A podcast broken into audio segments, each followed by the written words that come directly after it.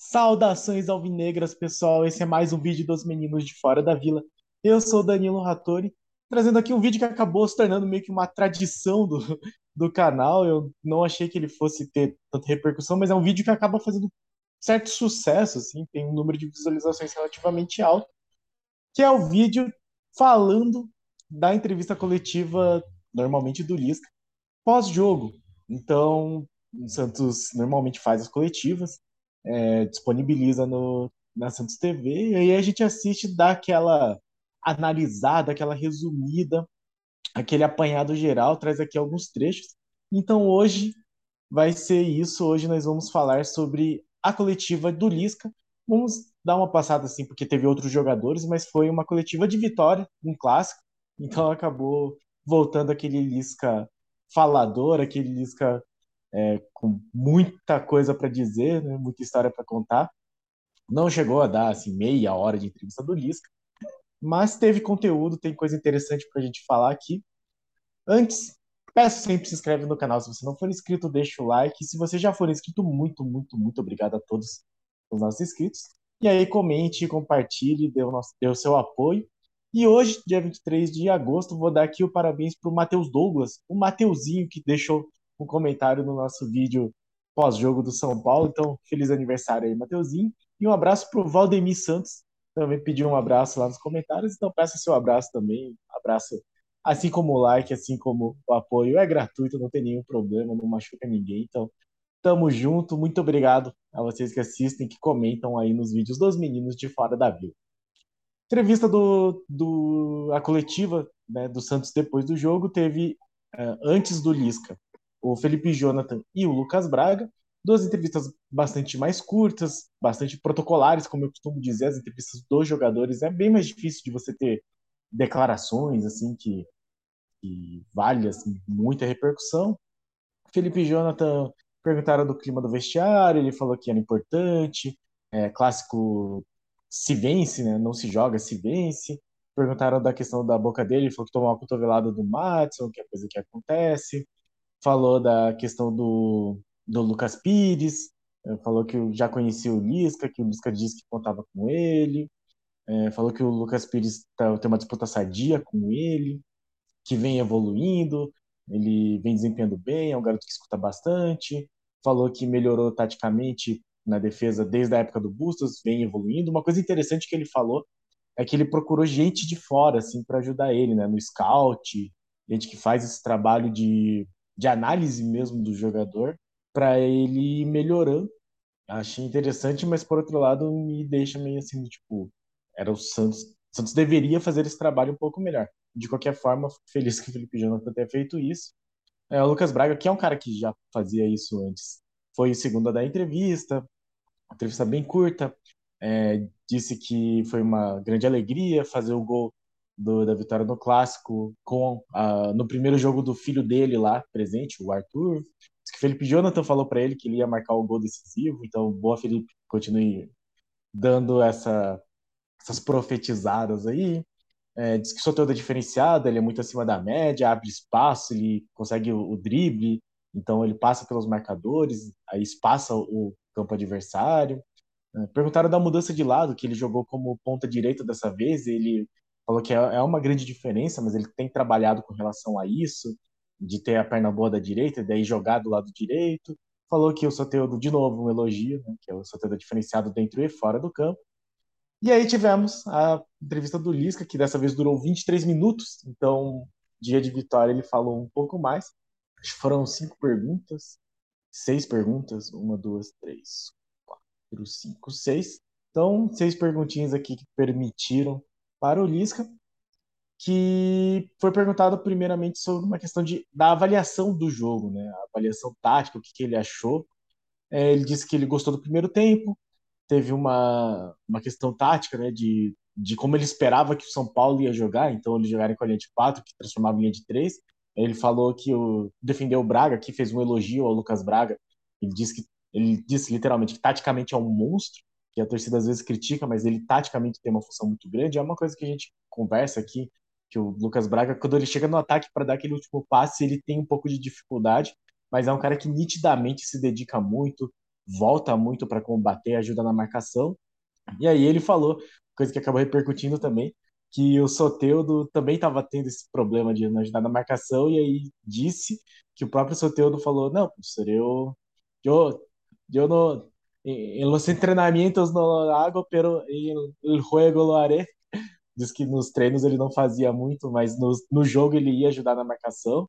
Então, fez um grande elogio à maneira como São Paulo joga, que é muito bem treinado.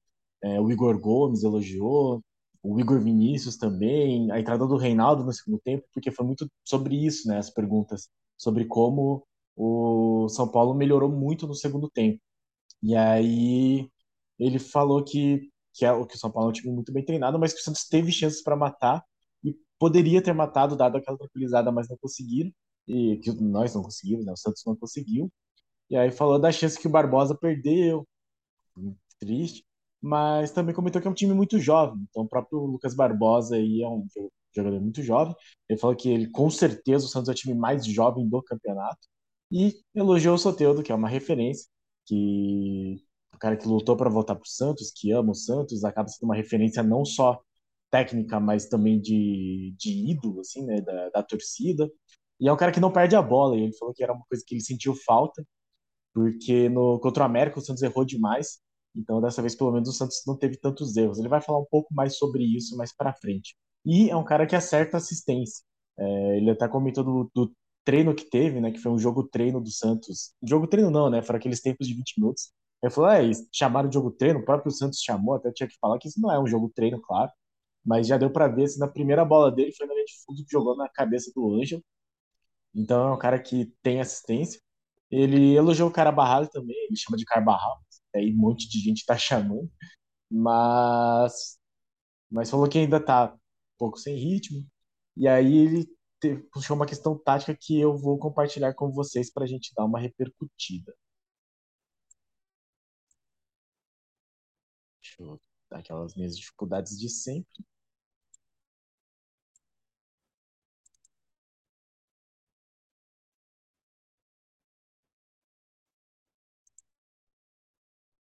não pus para compartilhar o som. Otimizar. Beleza. Né? E aí deu uma sustentação aqui para o Felipe e para o Soteldo, né? Demorei um pouquinho para fazer a mexida dos três zagueiros, acho que poderia ter sido um pouco antes, mas nós estávamos ali controlando, né? Quem sabe quando a gente pegar um time que aí no segundo tempo eles ficaram com três mesmo, e aí dois alas, né? E começaram a atacar pelas beiradas, poderiam os nossos laterais estar um pouquinho mais combativos, né? Mas eles estavam fechando as entradas também, eu não quis mexer muito nessas situações, mesmo a gente tendo dificuldade de controlar eles né, um pouquinho mais alto o nosso bloco, né? Preciso treinar um pouquinho mais essa situação com os três, mas é uma situação que eu pretendo utilizar também em alguns momentos de emergência, vamos dizer assim, como era hoje, né? Porque o Luiz é muito assertivo também, junto com o Michael e com o Eduardo, e eles começaram a pingar a bola na área, e a ideia era sustentar também na bola aérea, né, defensiva, né? Então talvez esse senão eu tenha demorado um pouco, talvez com 39, 40 ali já poderia, né? ainda faltavam 10 minutos, teve mais 11 minutos, a gente controlasse um pouco melhor, que aí o Ângelo não precisava descer tanto, nem o Soteudo, a gente podia bater mais ala com ala, né? Então talvez fique essa, essa lição para mim, né? Mas Então aí interessante que ele fala do, da própria demora dele para para fazer a substituição e mudar para três zagueiros. Então ele lamenta muito que ele demorou, mas aí ele faz uma crítica de que os laterais não estavam tão combativos. Então é uma coisa assim que ele precisa revisitar no sentido de que demorou muito para fazer a alteração, ele mesmo falou que poderia ter feito antes e que é, até para poder liberar, né? ele falou para o Ângelo e o Soteldo não precisarem ficar voltando, descendo tanto, é, voltando tanto para a defesa mas a crítica que fica para a questão da marcação das laterais. Então, isso é uma coisa que, que ele acaba não poupando muitos jogadores na entrevista. Assim, ele, ele dá aquela elogiada, mas também fala que tem que evoluir, tem que melhorar. É, se isso não criar uma situação com os jogadores, eu não vejo tanto problema, né? Desde que não seja tão, tão direcionado, mas neste caso acabou sendo por os laterais especificamente. Enfim, vamos falar um pouco mais sobre isso também. Aí falou que daí começou a pingar bola na área e deu tudo certo e vencemos. É, ele falou sobre a questão de vencer o Rogério e aí fez um, perguntaram sobre isso. Foi a primeira vitória dele sobre o Rogério, que já tinha é, perdido a final para o Fortaleza enquanto treinava o Ceará. Acabou que foi a primeira vitória do Santos também sobre o Rogério Ceni, então importante, acabou sendo importante para isso. Aí ele falou um monte que o Rogério Ceni é um cara muito competitivo, é, muito perfeccionista, que odeia perder. Um dia chamou ele para jogar tênis, porque eles moravam perto, e aí ele foi lá ver ele jogando tênis, aí falou que não dava condição, já estava perdendo, enquanto o treinador do Fortaleza ia perder jogando tênis também. E, e aí ele falou uma questão sobre que ele não podia perder. Então, porque a, a pergunta também teve um pouco com relação a isso, se tinha sido boa para ele. É, a pergunta foi feita assim, tipo, o que, que ele achava? Não foi. Mas enfim, vai, vai ser um, um trecho que vai mostrar um pouco da, da própria maneira do Lisca de responder, assim, uma coisa meio confrontativa. Achei interessante para a gente observar isso também. Vamos ver. Né? Então acho que foi importante. Importante também a vitória para nós, né, para o clube, para mim também, porque senão vocês já iam começar a querer me derrubar, que eu conheço vocês. Né? Ah, perdeu a segunda, aqui no Brasil tu perde três, tu tá na corda bamba, né? A tua pergunta foi bem em cima de, ah, foi boa para ti. Né? É, realmente, foi boa para mim. Não, pra, mas você falou para ti, né? Você falou. Né? Mas tudo bem, você tem razão. É o nosso meio, é assim. Né? Não tem como a gente fugir, né? Se eu perco hoje e perco para o Cuiabá, eu já estou pendurado, eu sei disso. E não é que eu não me preocupe com isso, mas eu não esquento mais com isso, não. Né? Eu procuro trabalhar durante a semana, fazer o meu melhor. Meu trabalho é um livro aberto ali dentro do Santos, as pessoas podem acompanhar. Infelizmente vocês ainda não, mas de vez em quando a gente abre, vamos ver se a gente abre duas vezes agora por semana também, ou uma. Né? Mas o pessoal está acompanhando o meu trabalho, né? O pessoal, a diretoria, né? o presidente Ruedo está muito próximo também, né? E eu agradeço a ele por essa confiança que ele está dando a mim, pela maneira que ele está me tratando, então, e aí ele vai falar um monte do Rueda, mas é interessante como ele vai para esse confronto, né? Tipo, você disse isso, né? Você falou que era boa para ti, para mim, no caso, né? Para ele. Então ele tem essa postura um pouco mais confrontativa, digamos assim. E aí ele já antecipou uma coisa que eu não acho que seja totalmente verdade. E ele dá essa generalizada de, mal, vocês que iam me, me pendurar aqui. Se eu perco hoje, perco pro Cuiabá, vocês já, ia, já ia estar tá pendurado. Vocês iam falar que eu ia estar tá pendurado. Não sei se é tanto assim, parece até uma defensiva um pouco exagerada dele, mas, mas felizmente ele ganhou e espero que continue ganhando, porque é, eu prefiro o Santos ganhando do que, do que as outras opções. Falou, elogiou o Monte do Rueda, que aparece todo dia no, no CT, né? agora parece que o Rueda está trabalhando no CT mesmo para fazer as funções de gerente de futebol também falou que ele queria trazer muito o Santos, tentou três vezes, é, que é a primeira vez que ele está tendo essa relação próxima de conversar todo dia com o presidente. É, ele falou assim, todos os times que ele passou e todos os presidentes, ele se relacionou muito bem com todos os presidentes, é, mas falou que só com o, o presidente do Luverdense, que é o Helmut, não sei, ele falou Helmut, só Helmut, uh, que ele tinha essa relação de falar todo dia, mas é porque Lucas do Rio Verde é uma cidade bem menor, o time também é menos, de menos expressão. E aí ele foi contar as histórias dele, falou que o presidente pegava ele e saía na caminhonete, eles conversavam na caminhonete, aí ele perguntava por que a gente não para e senta. Aí disse que o cara falava que gosta de girar-te para fazer a reunião. Então ele falou que é muito importante a relação com o presidente e que o Soteldo é muito assertivo, ele acaba puxando os outros para cima, então acerta muito. E que é importante acertar, de novo, para essa questão de que quando você acerta, você não precisa ficar é, corrigindo os erros. Então, ele falou que contra o América o Santos errou muito, então estava toda hora correndo para trás para se ajeitar. E aí contra o São Paulo não precisou fazer isso tanto, um pouco pela presença do Soteu. Perguntado sobre o Ângelo e sobre o Luan, e, e até os dos outros jogadores também, né, o Barbosa e tal, ele falou sobre o fato de o Luan estar um ano meio sem jogar, porque perguntaram para ele por que, é que o Soteudo e o Carabarra já entraram como titulares e o Luan, que está um pouco mais de tempo no time, ainda não. E aí ele falou que o Luan está mais tempo sem jogar, então ele, ele, ele e o Luan, o Lisca e o Luan sabem que o Luan precisa adquirir condição ainda. E aí ele, uma coisa que eu achei interessante é que ele falou que o jogo não pedia um jogador como o Luan. Então, eu acho que ele está enxergando o Luan como esse jogador que vai quebrar linha, como esse jogador que vai trazer algum poder ofensivo E de fato não era o que o Santos precisava contra o São Paulo. Acho interessante que veja o Luan como uma opção e eu espero que ele venha trazer esse acréscimo técnico que o, o Lisca espera também. Né? Mas é um jogador que, por exemplo, o jogo contra o São Paulo, em que o Santos deu a bola para o São Paulo, precisava se marcar aí, fazer uma transição rápida, de fato não era o Luan o jogador. Tudo bem que ele entrou contra o América também acabou não fazendo muita coisa, mas, como o próprio Lisca disse, ele está sem ritmo e há um ano e meio sem jogar. É... Aí ele falou sobre que ele estava em dúvida entre o Carabarral e o Barbosa, até pensou no Barbosa, mas daí na hora resolveu por o Carabarral. Falou que precisa ter mais compreensão tática, então falava de que o Barbosa precisava descer junto para ajudar o Madison, então é, o próprio Ângelo também, ele falou que, que ficou mais com o zagueiro, então ele falou assim que o Ângelo é excelente, que o Ângelo é um grande jogador, mas que é, na hora que o Madison vinha para marcar o Patrick e o Reinaldo, e o, o Ângelo acabava ficando mais com o zagueiro. Então ele falou que o, o Ângelo precisa melhorar nessa questão tática de, de reconstrução mesmo, que o Braga, por exemplo, o Lucas Braga tinha feito melhor e tinha dado menos espaçamento da linha de defesa. E aí ele falou da questão do Ângelo ter queimado etapas, mas que vai colocar ele como titular a depender do, do adversário.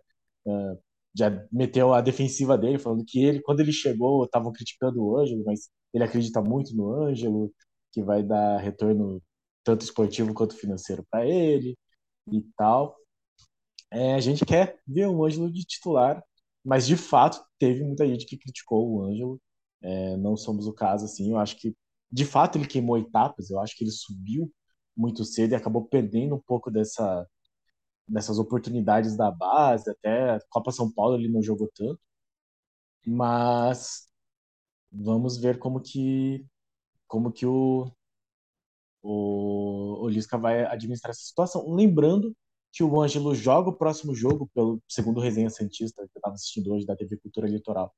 É, ele foi convocado para a seleção sub-20, mas só desfalca o time nos outros dois jogos. Então, é, contra o Goiás e contra o Atlético Paranaense, eu acho. Não tenho certeza agora. Mas contra o Cuiabá, ele estará em campo lá em Cuiabá. Perguntaram para ele sobre a questão da mudança do João Paulo ter sido, não ter sido capitão. João Paulo que vinha sendo capitão e foi o Michael no clássico. E aí ele falou que era uma questão de estratégia. E até a pessoa que perguntou falou assim, não era porque se o João Paulo, por exemplo, for expulso, já tiver feito as cinco substituições, fica sem goleiro. E aí ele falou que era exatamente por isso que o João Paulo acaba se exaltando um pouco. E se ele for expulso, vai ficar sem, sem um goleiro. E aí ele comentou sobre o Marco ser um co-capitão, ser uma liderança, mas também o Rodrigo Velasquez ser uma liderança, o Marcos Leonardo ser uma liderança, o Sanches ser uma liderança, o Soteudo agora também. Ele falou que vai fazer mexidas e vai dividir responsabilidades. Eu separei um trecho aqui que daí eu achei que vale a pena a gente discutir um pouquinho, que é sobre o João Paulo não ter gostado. E aí eu já acho que, que é algo para a gente discutir, né? Porque não, não sei se é uma boa ele ficar se dispondo com uma liderança, já que ele é uma liderança e não só isso. Ele é o jogador, o melhor jogador do time, se contar todos os jogadores do time. É, não só os jogadores de linha. Ele é o melhor jogador do time, faz diferença e fez diferença no clássico de novo. Então vamos ouvir ele falando. Curitiba, né? Então foi uma questão de estratégia para nós ter um capitão dentro do campo e o Michael, ele é co-capitão né? porque o João e o Maicon lideram o time, mas junto com Sanches, junto com o Marcos Leonardo, Soteudo hoje é um líder técnico, né? Rodrigo é um líder de raça, de entrega, e nós vamos fazer um, uma mexida nisso aí, sabe? Para fomentar também liderança. Eu não quero só uma liderança, eu não quero a responsabilidade só com o João e com o Maicon, nós temos que dividir responsabilidades, né? Então a ideia foi essa também. Né? Claro que o João não ficou muito feliz, a gente conversou rápido, o Márcio também conversou com ele, meu auxiliar. Mas dei uma mexida com ele, ele fez um grande jogo hoje também, né? Vamos, vamos ser bem sinceros, né? Quando precisou hoje do João, ele mostrou o grande goleiro que ele é, né? E eu estou muito bem servido de goleiro, sabe? Porque o John também é ótimo. Ah, ele faz um elogio aos goleiros, né? Elogia o John, elogia o, o, o Diógenes, o Breno, o Paulo, elogia o, o, o Arzul, excelente profissional. Mas aí ele fala assim que o João não gostou muito, tá? E eu fiquei meio assim, tipo, bom, é direito dele. Eu acho que tem uma lógica fazer isso. Eu não acho que seja um problema o goleiro ser o capitão. O Rogério Ceni foi capitão há muito tempo, o Marcos também foi. O Cássio, não sei se é exatamente capitão do time do, do Corinthians, mas enfim. É, o João Paulo ser o capitão faz todo sentido, até porque ele é, ele é muito. ele incorpora muito o torcedor dentro de campo. Mas eu consigo ver a lógica dele de uma do João Paulo ficar no gol, então às vezes para ele, sei lá, brigar, fazer a função de capitão na no ataque, por exemplo, ele tem que se deslocar muito para chegar lá e aí às vezes não é uma situação muito cômoda. E outra porque o João Paulo ele é, ele é um pouco efusivo demais assim. Então já tem tem vídeos assim que mostra ele ele, sei lá, encostando no juiz, chegando até meio que a empurrar o juiz, então não sei, talvez seja nesse sentido um pouco de dar um, um relaxo no caso do João Paulo. Uh, mesmo assim, o, o Lisca falou que o João Paulo acabou tendo lá os seus momentos de reclamação, mas não tomou amarelo, talvez por não ser o capitão. Então, o objetivo dele é formar lideranças e ir revezando. Acho válido, não sei se é super necessário, não sei se às vezes acaba criando uma situação de insatisfação do João Paulo. Espero que não, mas, de qualquer forma, o João é o cara que merece o capitão se ele quiser. Enfim. É, tranquilo. Uh, perguntaram sobre a relação com a torcida. Obviamente, ele só falou bem. É, falou que nos dois jogos que ele jogou na Vila teve ingressos esgotados, então não tem o que falar. É, a torcida sempre apoiou, aplaudiu bastante. É, inclusive, ele falou assim: é, na palavra dele, né? Ele falou que a torcida aplaudiu até o Lucas Braga, que tem uma ronhazinha lá, não sei exatamente o que significa ronhazinha, imagino que seja uma, uma insatisfaçãozinha, né? uma birrazinha. Ele falou que pede para aplaudir, pede para apoiar, e aí ele vai lá e cumprimenta depois. É... Ele falou sobre achar que, ele de novo ele usou vocês, vocês jornalistas, eu acho. Vocês transformam numa confusão, numa loucura, mas o futebol é um espetáculo, a gente está aqui para se divertir, então é, valorizar, pediu para a torcida aí sempre para aplaudir também. E aí agora ele falou, e aí ele de novo repetiu que, que espera que não repita o jogo de contra o América, o jogo em Minas. É, vai ser difícil em Cuiabá, ele ressaltou a questão do, inclusive do, do clima, lá é muito seco, muito quente, então ele até falou que é um estádio bom para quem quer trabalhar no mundo árabe, para se acostumar já com esse tipo de, de clima e temperatura. E aí ele falou que o Santos vai ter que ser assertivo, é, elogiou o treinador do, do Cuiabá, o Santos não pode repetir o erro que fez contra o América, é entrar focado, entrar concentrado e não repetir os erros. E a última pergunta é sobre o Santos cair o rendimento no segundo tempo e sobre o Bruninho, sobre o Bruno Oliveira. E ele falou que o Bruninho dessa vez não foi porque tava com tinha tirado um siso, então ele ele ele tinha sido, ele deveria ter ido pro jogo é, é, nesse jogo contra o São Paulo, mas ele tinha tirado o siso. E aí em Minas, só que em Minas, em Belo Horizonte, ele não quis levar o Bruninho. É, e ele falou que, que ele tá revezando o banco. Isso daqui eu achei assim. Eu consigo ver o sentido para dar oportunidade para todos os jogadores. Mas, bom, imagino que contra o Cuiabá o Bruninho vai voltar para o banco, então, de acordo com o que ele falou. Porque daí ninguém acabou perguntando por que é que em Minas foi uma opção não levá-lo. Ah, e aí ele falou que daí contra o São Paulo ele não levou o Balieiro. E ele falou que não gosta de deixar jogador asilado. Ele usou o termo asilado, mas que ele gosta de usar de acordo com a necessidade. Então não sei se também contra o São Paulo ele não achava que o Bruno. Bom, contra o São Paulo o Bruno deveria jogar, mas tirou o Ciso. Não sei se contra o América ele não achava que o Bruninho seria uma opção, o que eu discordo. Eu acho que o Bruninho poderia ser uma opção, poderia ter sido uma opção contra o América acabou não sendo. De qualquer forma, é, foi a decisão dele. E bom, daí da questão de cair o rendimento no segundo tempo, ele falou que foi muito mérito do São Paulo, que é um time muito bem treinado. De novo, ele falou que é um time muito bem treinado, mas que o Santos poderia ter matado o jogo de novo, verdade, com as Lucas Barbosa. E aí ele falou de novo da questão dos três zagueiros e ele falou uma coisa interessante. Ele falou que aqui no Santos é complicado a gente tirar um atacante e colocar três zagueiros, que a torcida já fica meio insatisfeita. É uma meia verdade, assim, tipo, não é de toda mentira isso. É, muitos torcedores ficam muito insatisfeitos com três zagueiros, mas o Carilli jogou com três zagueiros e foi bastante importante no ano passado. É que o Sampaoli deixou uma, uma imagem ruim de quando o Santos entrava com três zagueiros, apesar de o Santos não ter perdido todos os jogos com três zagueiros, mesmo na época do Sampaoli. Então eu não acho que a torcida vai chiar por causa disso.